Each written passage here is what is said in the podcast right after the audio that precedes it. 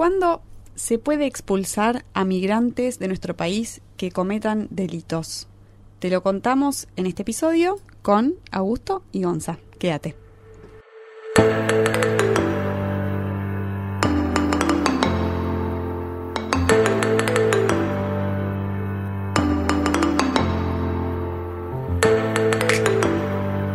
Bienvenidos a una nueva dosis de Derecho Administrativa.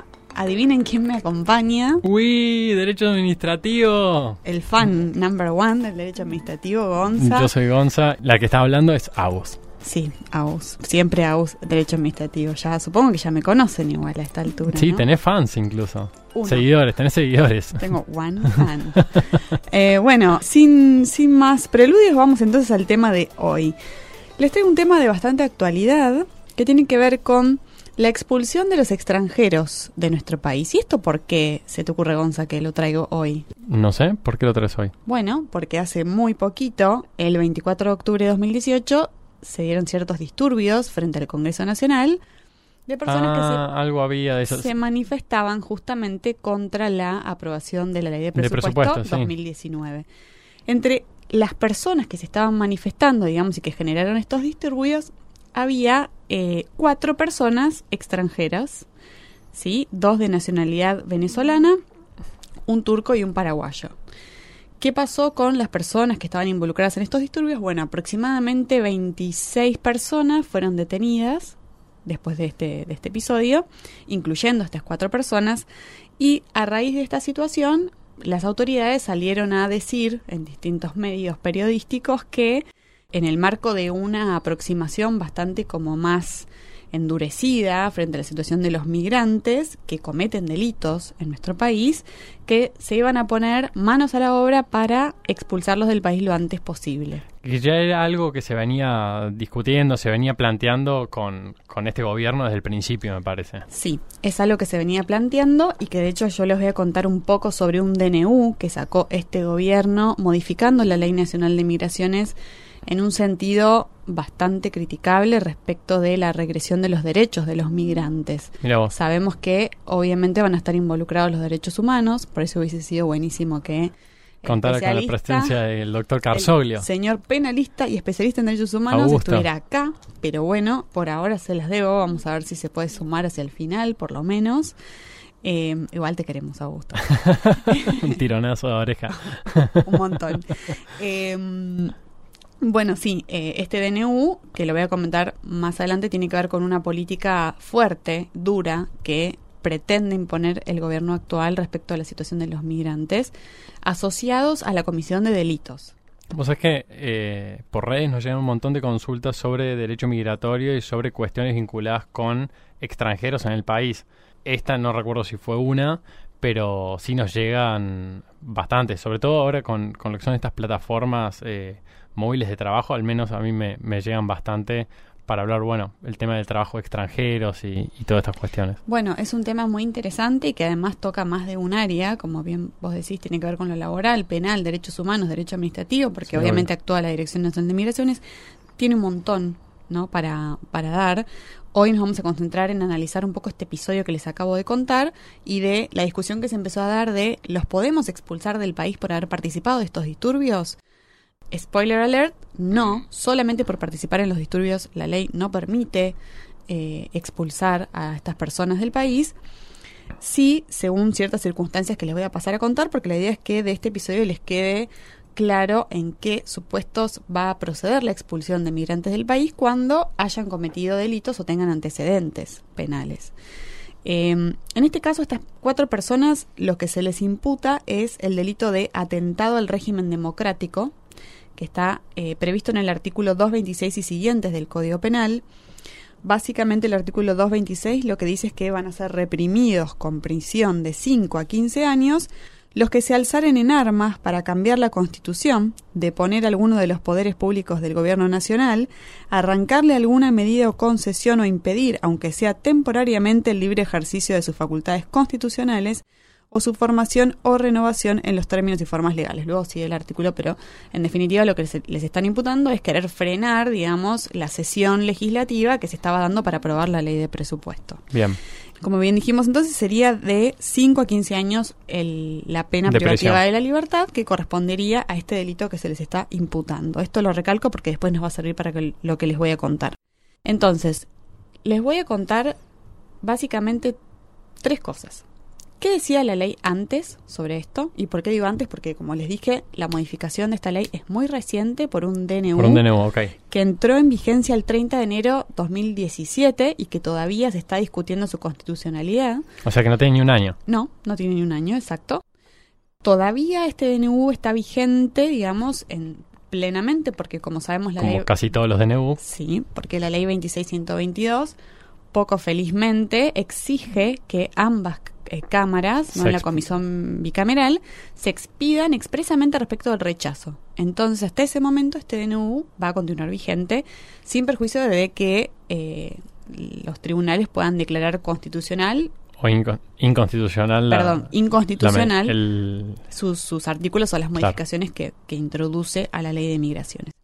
Entonces, ¿qué decía la ley antes? La ley nacional de migraciones, que es la 25871, en su redacción que estaba vigente hasta el 30 de enero de 2017, decía en su artículo 29 que serán causas impedientes del ingreso y permanencia de extranjeros al territorio nacional, y ahí vamos al inciso C, que es lo que nos importa hoy, haber sido condenado, en este caso se entendía una condena firme, o estar cumpliendo condena en la Argentina o en el exterior, o tener antecedentes por tráfico de armas, de personas, de estupefacientes, o por lavado de dinero o inversiones en actividades ilícitas, o delito que merezca para la legislación argentina pena privativa de la libertad de tres años o más. Ahí está el kid. Acá, eh, cuando lo leemos la primera vez parece sencillo este inciso. Pero la realidad es que la ubicación de esta O, que separa la parte de condena de la parte de antecedentes y que pone este piso mínimo de eh, delito que merezca para la legislación argentina un- una mm, pena privativa de la libertad de tres años o más, suscitó una divergencia, digamos, de interpretación muy importante entre el criterio de la Dirección Nacional de Migraciones e incluso entre las distintas instancias judiciales que entendieron en algunos casos, que no son muchos, interpretando este artículo. A ver. Entonces, la cuestión era, si yo tengo condena por un delito de una pena menor, por ejemplo, de un año, o de 15 días, prisión de 15 días, prisión en suspenso de 15 días, es decir, no supero los tres años, Claro. ¿me pueden expulsar o no? Y parecería que no. Entonces, depende cómo se lea este artículo y qué valor se le dé a la O, que está entre condena y antecedentes, se podría tener distintas interpretaciones, que se aplicara ese piso mínimo de tres años tanto a la condena como a los antecedentes, o que se aplicara solamente a los antecedentes. Ah, o sea que si yo había recibido una condena anterior por mayor, mayor a tres años, pero ya la había cumplido, No, antecedentes, digamos, eh, estaría bueno nuevamente a gusto que estés acá. Te queremos. Eh, a ver, antecedentes es, y me perdonan los penalistas, ¿no? Yo tuve auto de, mm, digamos, me, me imputaron un delito, tal vez tuve auto de procesamiento, pero nunca llegué a la condena por el motivo que fuera. Y condena es, me condenaron, se probó, y el juez determinó que yo cometí ese delito. ah, ok, no, no es antecedentes penales de haber tenido una condena en el pasado y ahora no tenerla más. Yo entiendo que no. Igual lo podríamos eh, revisarlo y, y agregamos esta información en la página web, que ya que estamos la podemos recordar porque hace mucho que no la decimos. Sí, es verdad. www.dosisdederecho.wordpress.com En cualquier caso, entiendo que si vamos a mirar la reglamentación de esta ley, podemos llegar a encontrar una clarificación a este respecto. Bien, Pero lo que yo entiendo es que en este caso antecedentes refiere a no condenado, no, con, no con condena firme. Una cosa es la condena firme, otra cosa es el antecedente. Bien. ok. Entonces, ¿qué pasó? Como les dije, luego en el, el 31 de enero de 2017 ya estaba en vigencia este DNU, que es el 70-2017, que modificó sustancialmente la ley, alegando, o sea, ustedes saben que siempre para poder dictar un DNU tienen que darse las los requisitos que específicamente establece nuestra Constitución Nacional. Eh, y además, en este caso, tuvieron que justificar haber dictado este DNU. ¿Por qué por DNU? ¿No? ¿Por qué no va? Porque no se puede esperar. ¿Por qué no se puede esperar? ¿Cuál es la urgencia? ¿Por qué? ¿Cuál es la urgencia? Lo que hace este DNU, básicamente, yo les voy a dejar un poco más de información en la página web. eh, lo que hace es relacionar la presencia de migrantes que cometen delitos con el aumento del índice de criminalidad organizada y narcotráfico específicamente. O sea, lo que, lo que tratan de decir es, yo para luchar contra el narcotráfico tengo que echar A los todos extranjeros los que extranjeros cometen cometen delitos. delitos. El problema es que este, estas modificaciones, que ahora vamos a contar mínimamente, no apuntan solamente a aquellos que cometen delitos asociados al tráfico de estupefacientes, por ejemplo. Es cualquiera. cualquier delito.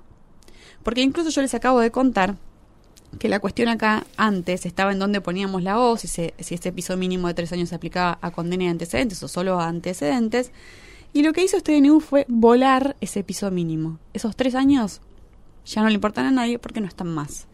Entonces, la nueva redacción de este artículo 29, según el DNU 70 del 2017, lo que hace es desdoblar en dos incisos distintos esta cuestión. Entonces queda de la siguiente manera. El inciso C dice haber sido condenado o estar cumpliendo condena o tener antecedentes o condena no firme, acá un poco abono de lo que hablábamos antes, Sí. en la República Argentina o en el exterior por delitos que merezcan, según las leyes argentinas, penas privativas de la libertad. Punto. El anterior no decía Penas no privativas de la libertad. No, no decía no firme. Ok. Decía condena o luego hablaba de antecedentes. Y el inciso D, a continuación, dice haber sido condenado o estar cumpliendo condena o tener antecedentes o condena no firme en la República Argentina o en el exterior respecto a delitos de tráfico de armas, de personas, de estupefacientes, de órganos o tejidos o por lavado de dinero o inversiones en actividades ilícitas. Entonces, con que yo tenga condena a la cual le corresponde una pena privativa de la libertad o antecedentes de un delito que esté penado de esta manera, ya alcanza con eso para que me puedan expulsar del país. Volviendo un poquito para atrás a la historia de estas, estos cuatro extranjeros que participaron en los disturbios en frente del Congreso, al día de hoy no tienen ninguna condena. Nada, claro. Entonces la respuesta Los es no encontraron tirando piedras. no los pueden echar. Les pueden imputar un delito, pueden seguir adelante con esa un causa, proceso que de penal, hecho ya claro. existe ese proceso penal. Y en el caso, cuando se dé la, digamos, el supuesto de hecho que prevé la norma, los podrán expulsar. Y antes de eso, estas personas van a poder recurrir esa decisión. El problema es que estas modificaciones del DNU traen un montón de, modificaciones procedimentales que son muy perjudiciales para los migrantes. Del ejemplo, si no, eh, por ejemplo, si no se manifiestan en contrario, entonces, o dentro de los 10 días, quiere decir que consienten. O sea, hay un montón de, de partecitas que yo voy a ver si las, si las puedo ampliar un poco en, en nuestra publicación en, el- en la página web que van en contra de sus derechos, o sea, que restringen un montón las posibilidades de defensa de estos migrantes. Y por eso, eh, ahora les voy a contar que está actualmente en, ante la Corte Suprema una causa que fue iniciada por el CELS Ah, mira. contra la constitucionalidad de este DNU, por distintos motivos. Eh, volviendo entonces a lo que dice la ley ahora, además, esta ley actualmente tiene un artículo que es el 61, que habla de qué pasa cuando constatamos que la permanencia en el país es irregular. En el caso de estos cuatro extranjeros, de los que estamos hablando hoy, dos de ellos, que son los venezolanos, que además son hermanos, lo que dicen las fuentes periodísticas es que habían ingresado al país hace muy poco, creo que en julio de este año, y que tenían la residencia precaria vencida, es decir, su permanencia en el país sería irregular. Ahora bien, el este artículo 61 lo que dice es que una vez que se constata la eh, permanencia irregular, lo que debe hacerse es intimarlos o combinarlos a regularizar esta situación dándoles un plazo para eso. No es automáticamente, en principio, que se te venció la residencia precaria, chau picho. No. Claro. Em, O sea, como que Argentina igual es uno de esos países repiolas en cuanto a la permanencia y la renovación de tu estadía y todo. solía hacerlo. Bu- Ahora claro, supuestamente, bueno, está bueno, bien, se perdón. está poniendo complicado. Eh, por otra parte, el artículo 62 de esta Ley Nacional de Migraciones, con la redacción actual del decreto del DNU 70-2017, dice que si tienen, aunque tengan la residencia vigente, esté todo perfecto, se va a poder cancelar. Acá entrarían el, el turco y el paraguayo, digamos, de estos cuatro, de estas cuatro personas que aparentemente tenían todo en regla. Parece que, parece que estás contando un chiste. Venía un turco y un paraguayo. Sí, no, no es un chiste. No, no. Em, no. A ellos se les podría cancelar la residencia y, y disponer su expulsión cuando, y uno de los supuestos en los que se puede hacer esto es que estas personas hubiesen sido condenados en la República Argentina o en el exterior, aunque dicha condena no se encuentre firme. Y también el inciso C habla de eh, penas privativas de la libertad. Entonces, nuevamente, el criterio es el mismo. No los van a poder cancelarle su residencia y echarlos porque sí necesitan una condena penal o, en su caso, lo que hablamos antes, antecedentes. Em, en principio, que tengan una condena penal va a provocar que automáticamente se les cancele la residencia que tengan. Bien. Pero hay una excepción, esto está en el artículo 62 infine, que dice que si el delito doloso mereciera para la legislación nacional pena privativa de la libertad cuyo monto máximo no exceda de tres años de prisión, esto tal vez quedó de la redacción anterior, pero bueno, digamos, si es doloso, pero es de menos de tres años, o cuando sea culposo, en ese caso la Dirección Nacional de Migraciones va a poder dispensar de la cancelación de esta residencia si el extranjero invocara reunificación familiar. ¿Qué quiere decir esto de la reunificación familiar? Ellos, por ejemplo, dicen, yo eh, estoy en la Argentina hace cinco años, me casé con una mujer argentina o con un hombre argentino y tuvimos hijos y tengo mi vida acá, tengo mi centro de vida en la República Argentina y en ese caso, ponderando las distintas situaciones, puede ser que la Dirección Nacional de Migraciones los, les permita quedarse, básicamente. Entiendo. Eh, pero con esta nueva modificación de este DNU 70-2017, eso queda mucho, o pretende quedar mucho más adentro de la discrecionalidad de la Dirección Nacional de Migraciones sin intervención o sin posibilidad de revisión judicial, lo cual es gravísimo. Veremos qué pasa. Bueno, ahora sí entonces les voy a pasar a contar lo que les dije que les iba a contar ahora, que es qué dijo la Corte Suprema y qué es lo que va a decir la Corte Suprema, que algo les adelante. Pero antes de contarles eso, por la magia del cine y de los podcasts. De la radio. Vamos a invocarlo al compañero Augusto que, que sea presente. Con un chasquido de dedos aparecerá. Buenas tardes a todos, ¿cómo andan? ¿Cómo va? Todo muy bien, ¿ustedes? No sabés lo que nos estabas haciendo falta. Eh, bueno, por eso vine. Ah, muy bien. No puedo, más, estoy, no puedo más, estoy acá remando, remando lo penal. En, en derecho en penal. derechos humanos, todo, no puedo más. Además, recién se convirtió en Agustito porque dijo: Esto parece muy sencillo, pero se va a complicar. Se va a complicar. Dije, uh, yo dije: Es Augusto. Sí. Es que el, en realidad la rama, o sea, el derecho penal te hace ser Es así. eso, claro. Bueno, eh, vamos a seguir igual, ¿no? Dale, por Porque supuesto. te estábamos esperando, pero el, el tiempo nos apremia. Sí, igual, de última, las preguntas las hacemos al final. Bueno, está bien. Así Bien. que prepárate y presta atención. Dale. Hoy estoy. A full. Nos caga pedos a todos. No, no sé lo que te cago pegando. Ya escuchan. Bueno, entonces, ¿qué dijo la Corte Suprema de la Nación sobre este tema? En mayo de este año 2018, la Corte decidió en la causa Apaza León Pedro Roberto con Dirección Nacional de Migraciones. El fallo es del 8 de mayo del 2018. Y les cuento mi, muy cortito de qué se trataba este caso. Esta persona es una persona de nacionalidad peruana que había sido condenado a la pena de prisión en suspenso de un año y seis meses por tentativa de robo en poblado y en banda en el año 2019 y que, como les decía, les explicaba un poco antes, cuando recae esta condena firme, la Dirección Nacional de Migraciones automáticamente dispara el mecanismo de Expulsión. te voy a echar, amiguito. Ok. Claro. Si bien en ese momento esta persona cuando se le notifica de esta expulsión, lo que se hace es declarar irregular la permanencia y disponer la expulsión con prohibición de reingreso por una cierta cantidad de años, Bien. eh, lo que hace esta persona es decir verbalmente, según surge del, del escrito de, de un recurso extraordinario que pude, que pude encontrar, él dice, eh, no estoy de acuerdo y me quiero quedar. Pero Eso- verbalmente. En el momento que le notifican, él dice verbalmente, Me estoy de quedar". acuerdo, me quiero quedar. Recordemos que los recursos administrativos rige el principio de informalismo, por lo tanto eso podría ser perfectamente un recurso, sobre todo teniendo en cuenta la situación de vulnerabilidad De la persona, que tienen claro. los migrantes A veces esto justa, justo es un migrante peruano, pero puede ser un migrante chino que no habla español, ahí debería tener igualmente una, una traducción. Sí, porque si dice no estoy de acuerdo, me quiero quedar, no le vas a entender si No te le vas a dicen chino. entender. No, bueno, no.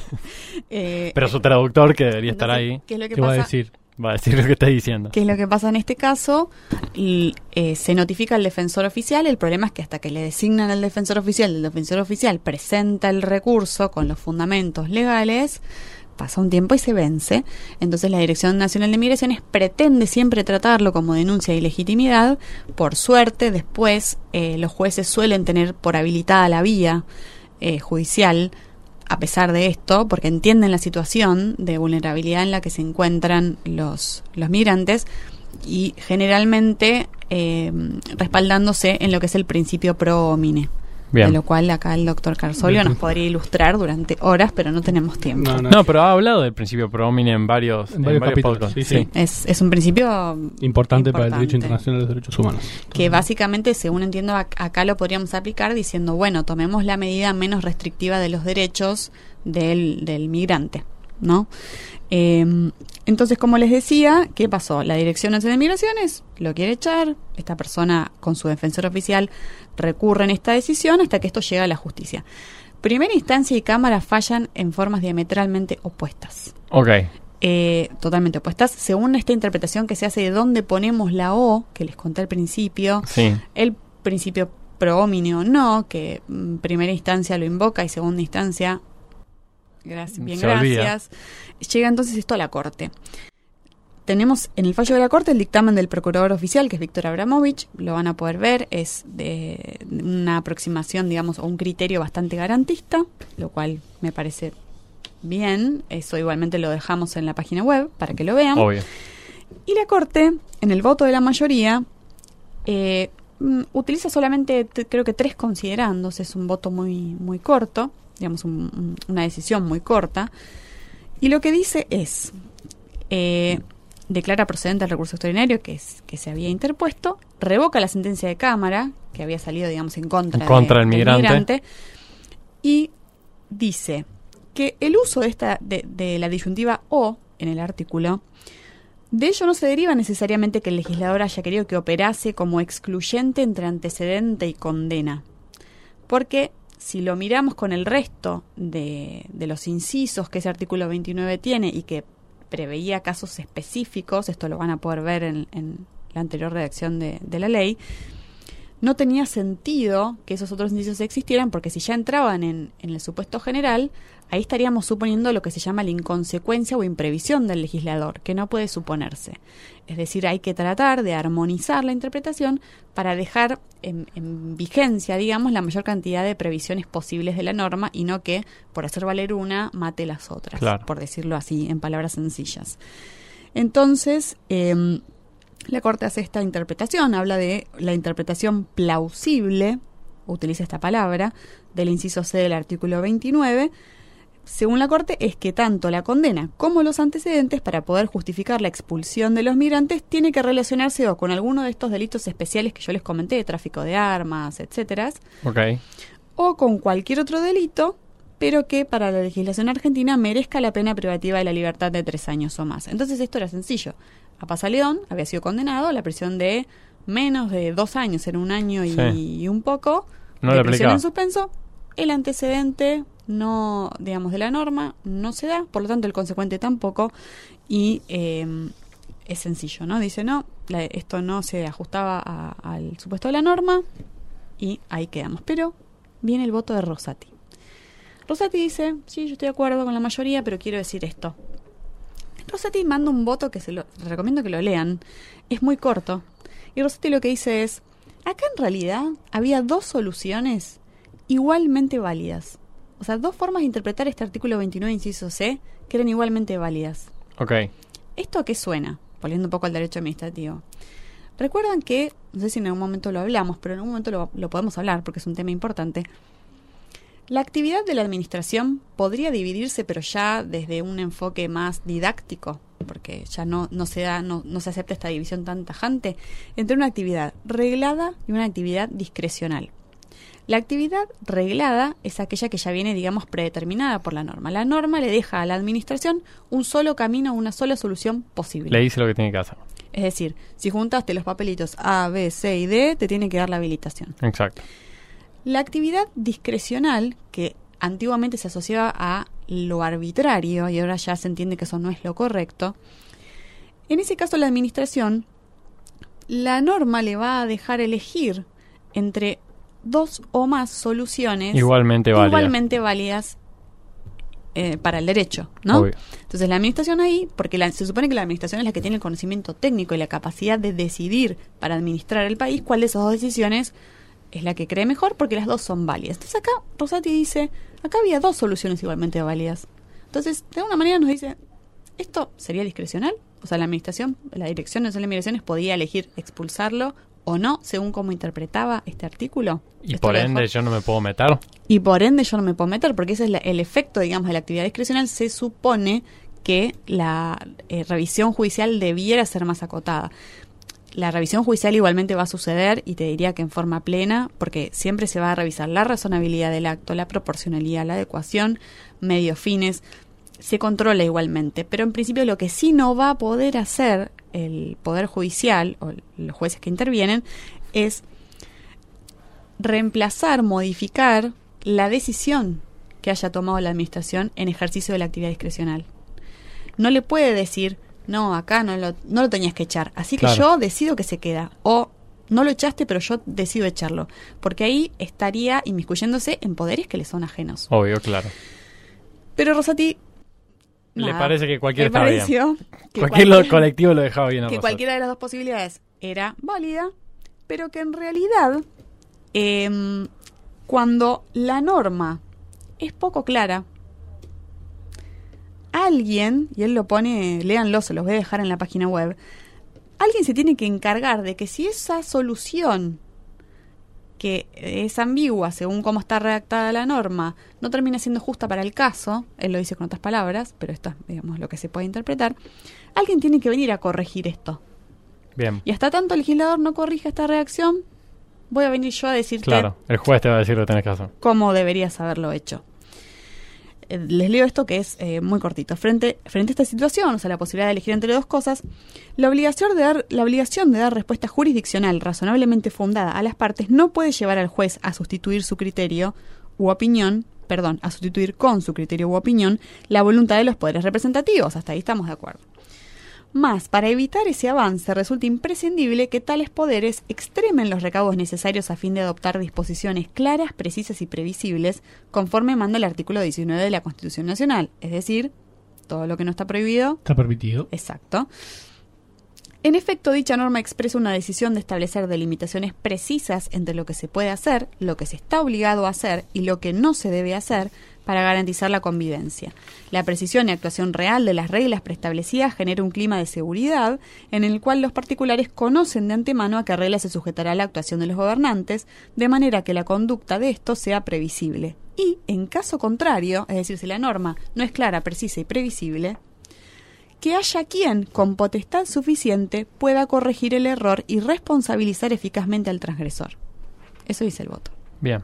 O sea, la norma te deja hacer cualquiera. Entonces, mientras que la norma siga así, yo me veo, me obligás, me obligás Claro. a decirte lo que está bien. Entonces dice, se queda. Papá salió, se queda. Bien. Ahora, yo les dije que lo último que les iba a contar es qué va a decir la Corte Suprema sobre esto. ¿Qué tiene que estar por decir en cualquier momento? En el momento que se dicta este fallo que les acabo de contar en mayo de 2018, ya se había dictado un fallo en Cámara en un caso iniciado por el CELS, que es el Centro de Estudios Legales y Sociales, eh, contra la Dirección Nacional de Migraciones y el Estado Nacional, en amparo obviamente, respecto de la constitucionalidad de este DNU 70-2017. La sentencia de Cámara es del 22 de marzo del 2018 y en ese caso lo que hace la Cámara es hacer, digamos, a contrario de lo que había dicho en primera instancia, declara inconstitucional este DNU por distintos motivos y hace un análisis muy interesante, sobre todo el voto de Tracy, donde se pone a contrastar los datos estadísticos y de los hechos de la realidad que invoca el DNU 70-2017 para justificar ese dictado. Lo que yo les decía de los índices de narcocriminalidad y cómo suponen atar eso con la cantidad de migrantes que hay en el país que cometen delitos. Y en realidad lo que hace Tracy es decir, bueno, yo me pongo a mirar la, la información pública disponible que hay sobre esto y yo no veo que sea así.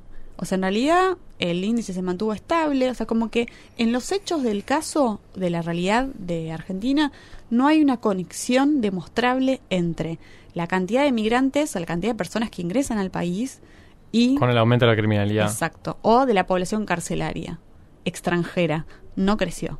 Eso es lo que dice el voto de Tracy, fundado en datos estadísticos oficiales que publica los organismos propios del Estado Nacional. Y además lo, lo que se dice también ahí es eh, que debe tenerse en cuenta que este grupo de personas a los que les afectan estas modificaciones a la ley migratoria es un grupo en definitiva vulnerable y que está en situación de inferioridad respecto al ejercicio real y efectivo de sus derechos.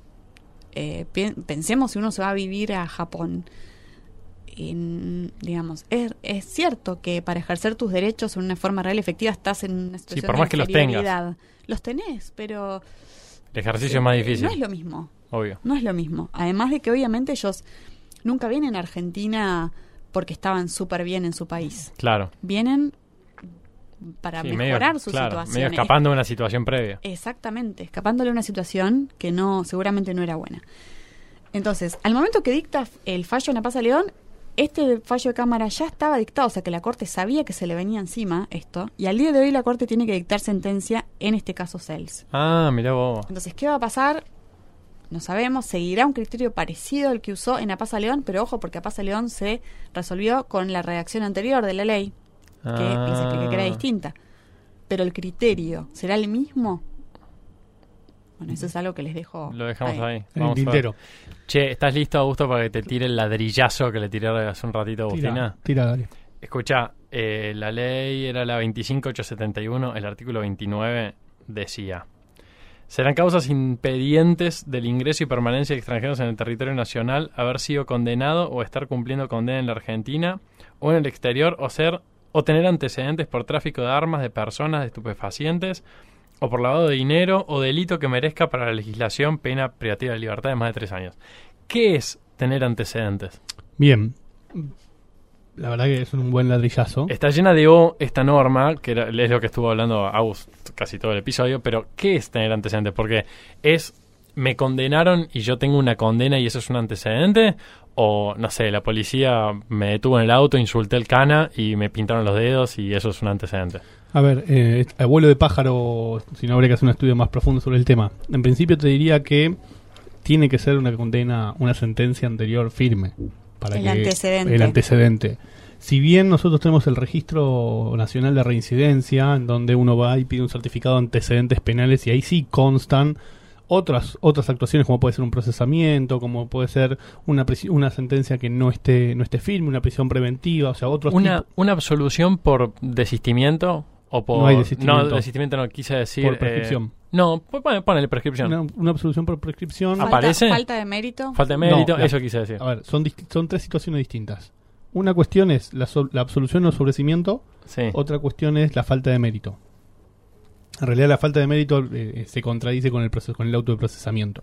¿Sí? Vos cuando después de la indagatoria, después de la declaración del, del imputado, puede el, el- el juzgado tiene 10 días para decidir resolver acerca de tu situación procesal.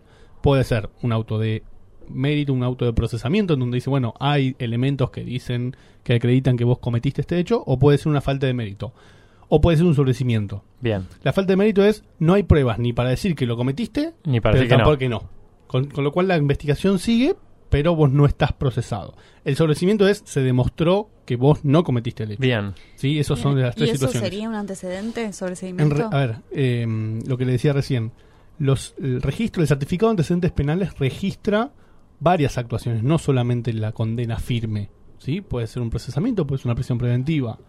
Entiendo que para poder prohibirle o para poder eh, afectar un derecho, para no ser violatorio del artículo 18 de la Constitución que dice que ningún habitante de la nación puede ser penado sin juicio previo, cuando se refiere a antecedentes, lo que se refiere es una sentencia firme. Ok.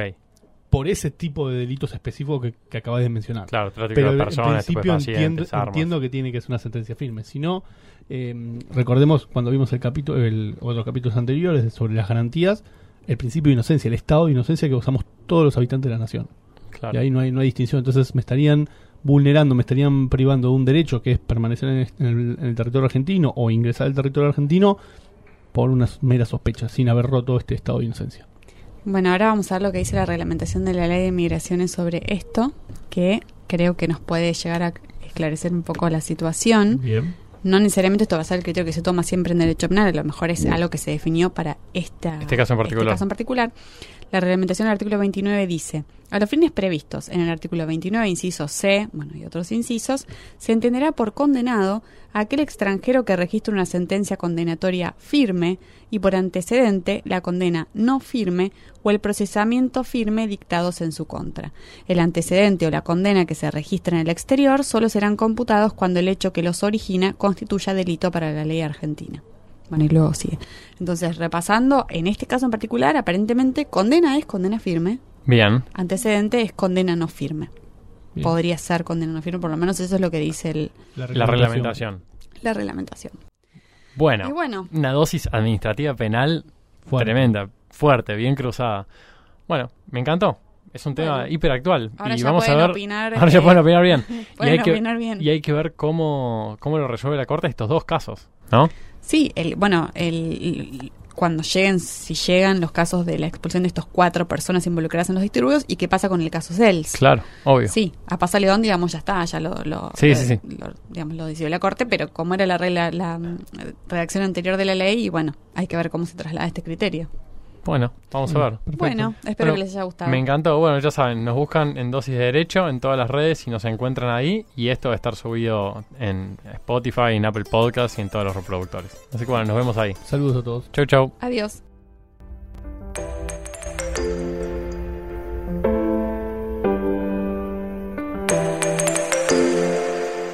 Si te gustó este episodio, hay mucho más en nuestras plataformas de iTunes, YouTube, SoundCloud y Mixcloud.